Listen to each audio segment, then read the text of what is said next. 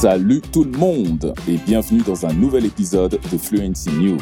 Je suis Yann, professeur de français chez Fluency Academy et je suis super heureux de t'avoir ici avec moi. Ensemble, nous verrons certaines des nouvelles les plus pertinentes de cette semaine et, si nécessaire, nous aurons des explications en portugais.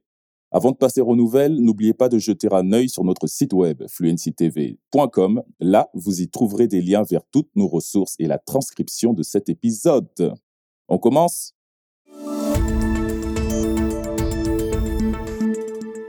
Le premier sujet de la semaine nous vient du Canada, où les autorités sanitaires ont levé l'interdiction de donner du sang aux hommes homosexuels.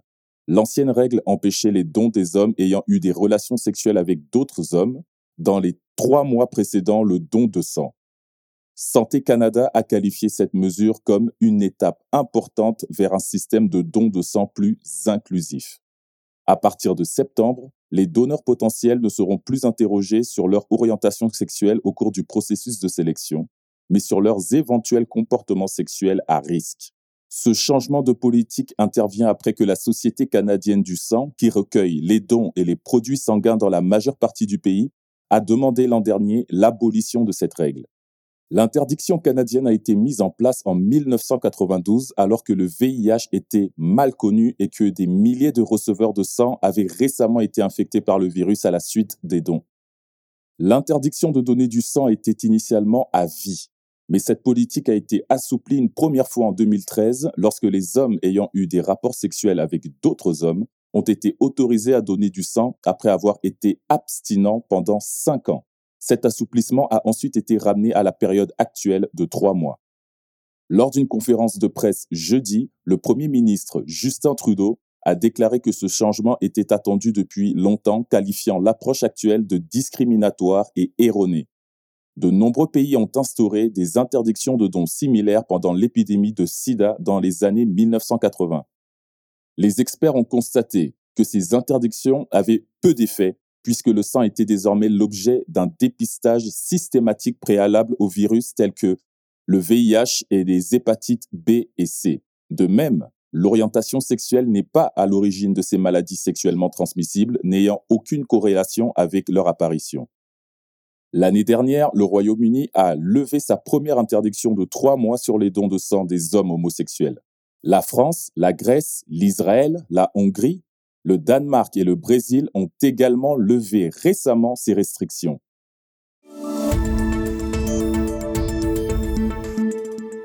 Le télescope spatial James Webb est prêt à observer l'univers. Selon l'équipe Webb de la NASA, le miroir massif de l'observatoire spatial capable de scruter les régions les plus éloignées de l'espace est désormais complètement aligné. Considéré comme le premier observatoire spatial du monde, Webb a franchi avec succès au cours des derniers mois un certain nombre d'étapes cruciales pour l'alignement de ces 18 segments de miroirs en or. Webb sera en mesure de scruter l'intérieur des atmosphères des exoplanètes et d'observer certaines des premières galaxies créées après le début de l'univers en les observant à travers la lumière infrarouge qui est invisible pour l'œil humain. Les premières images haute résolution du cosmos recueillies par Webb ne sont pas attendues avant la fin du mois de juin, car les instruments de l'observatoire doivent encore être étalonnés. Mais les résultats des tests publiés par la NASA montrent des images claires et bien focalisées que les quatre instruments de l'observatoire sont capables de capturer. Ensemble, ces images couvrent la totalité du champ de vision du télescope. Les miroirs de Webb dirigent la lumière focalisée de l'espace vers chaque instrument et ceux-ci capturent des images. Ces remarquables images d'essai d'un télescope aligné avec succès démontrent ce que des gens de tout pays et de tous les continents peuvent réaliser lorsqu'ils ont une vision scientifique audacieuse pour explorer l'univers, a déclaré Lee Finberg, responsable de l'élément optique du télescope Webb. L'équipe du télescope s'attend à ce que l'observatoire puisse même dépasser les objectifs qu'il était censé atteindre, car ses performances sont déjà meilleures que prévues. Au cours des deux prochains mois, l'équipe s'assurera que tous les instruments sont calibrés et configurés. Et cet hiver, nous verrons les premiers aperçus de Webb qui pourraient dévoiler les mystères de l'univers.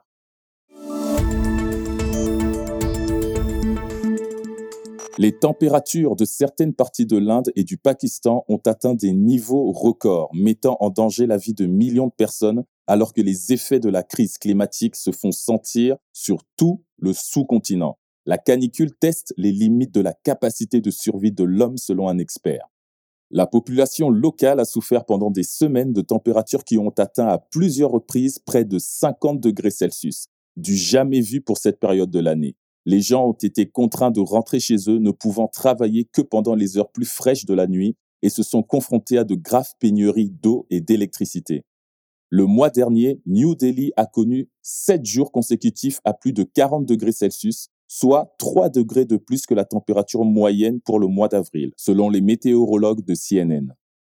Dans certains États, la chaleur a entraîné la fermeture des écoles, endommagé les récoltes et mis sous pression l'approvisionnement en énergie. Les autorités ont conseillé aux habitants de rester à l'intérieur et de s'hydrater. Le nord-ouest et le centre de l'Inde ont connu le mois d'avril le plus chaud depuis 122 ans, tandis que Jacobabad, une ville de la province pakistanaise de Sindh, a atteint 49 degrés Celsius samedi, l'une des températures les plus élevées jamais enregistrées dans le monde.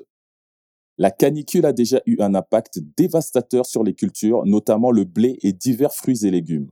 En Inde, le rendement des cultures de blé a chuté jusqu'à 50% dans certaines des régions les plus touchées par les températures extrêmes, ce qui aggrave la crainte de pénurie mondiale après l'invasion de l'Ukraine par la Russie, qui a déjà eu un impact dévastateur sur les approvisionnements.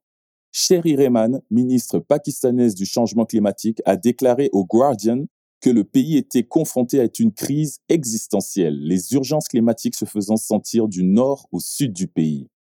Madame Rehman a prévenu que la canicule faisait fondre les glaciers du nord du pays à un rythme sans précédent et que des milliers de personnes risquaient d'être prises dans des crues. Elle a également déclaré que les températures caniculaires n'avaient pas seulement un impact sur les cultures, mais aussi sur l'approvisionnement en eau. Les réservoirs d'eau s'assèchent. Nos grands barrages sont au point mort en ce moment et les sources d'eau sont rares, a-t-elle déclaré. Selon Madame Riemann, la canicule devrait être un signal d'alarme pour la communauté internationale.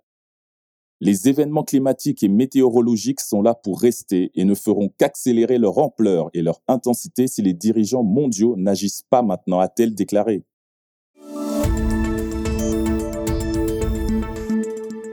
Et notre dernière histoire aujourd'hui nous vient d'un groupe d'ingénieurs et de scientifiques de l'Université du Texas. Ils ont créé une variante d'enzyme capable de décomposer en quelques heures ou en quelques jours seulement des plastiques nuisibles à l'environnement qui mettent généralement des siècles à se dégrader. Cette découverte pourrait contribuer à résoudre l'un des problèmes environnementaux les plus urgents du monde. Que faire des milliards de tonnes de déchets plastiques qui s'accumulent et dans les décharges et polluent nos terres naturelles et nos eaux? L'enzyme a le potentiel de suralimenter le recyclage à grande échelle, ce qui permettrait aux grandes industries de réduire leur impact environnemental en récupérant et en réutilisant des plastiques au niveau moléculaire. Les possibilités de tirer parti de ce processus de recyclage de pointe sont infinies pour toutes les industries, a déclaré Al Alper, professeur au département Maketa de génie chimique de l'UT Austin. Au-delà de l'industrie évidente de la gestion des déchets, cela donne également aux entreprises de tous les secteurs la possibilité de prendre l'initiative de recycler leurs produits. Grâce à ces approches enzymatiques plus durables, nous pouvons commencer à envisager une véritable économie circulaire des plastiques. Le projet se concentre sur le polyéthylène terephthalate, un polymère important que l'on trouve dans la plupart des emballages de consommation, notamment les boîtes de biscuits, les bouteilles de soda les emballages de fruits et de salades, ainsi que certaines fibres et certains textiles. Il représente 12% de l'ensemble des déchets mondiaux. L'enzyme a été capable de réaliser un processus circulaire consistant de décomposer le plastique en éléments plus petits, puis à le reconstituer chimiquement.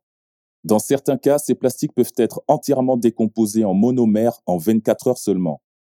Le recyclage est le moyen le plus évident de réduire les déchets plastiques, mais à l'échelle mondiale, moins de 10% de l'ensemble du plastique a été recyclé. La méthode la plus courante pour se débarrasser du plastique, outre sa mise en décharge, consiste à le brûler, ce qui est coûteux, consomme beaucoup d'énergie et rejette des gaz nocifs dans l'air. D'autres procédés industriels alternatifs comprennent des processus très énergivores. Les solutions biologiques nécessitent beaucoup moins d'énergie. La recherche sur les enzymes pour le recyclage des plastiques a progressé au cours des 15 dernières années. Cependant, jusqu'à présent, Personne n'avait réussi à retrouver le moyen de fabriquer des enzymes capables de fonctionner efficacement à basse température pour les rendre à la fois portables et abordables à grande échelle industrielle. L'équipe prévoit ensuite de travailler à la mise à l'échelle de la production d'enzymes en vue d'une application industrielle et environnementale. Et c'est avec cette histoire qu'on termine l'épisode d'aujourd'hui, mais n'oubliez pas que nous avons un nouvel épisode chaque semaine pour la mise à jour des nouvelles. E se você quer aprender inglês, espanhol, francês, italiano, alemão, japonês, mandarim ou coreano mais rápido e com todo o suporte da Fluency Academy, você precisa se inscrever na nossa lista de espera? Garantir o seu nome nela é a sua melhor chance de se tornar aluno da Fluency Academy quando abrirmos uma nova turma. Então, aperte o link que está na descrição desse episódio e faça sua inscrição 100% gratuita, ok? Levasso un segundinhos. C'est tout pour aujourd'hui. Je te remercie pour ton attention, ton écoute attentive et à la prochaine fois. Ciao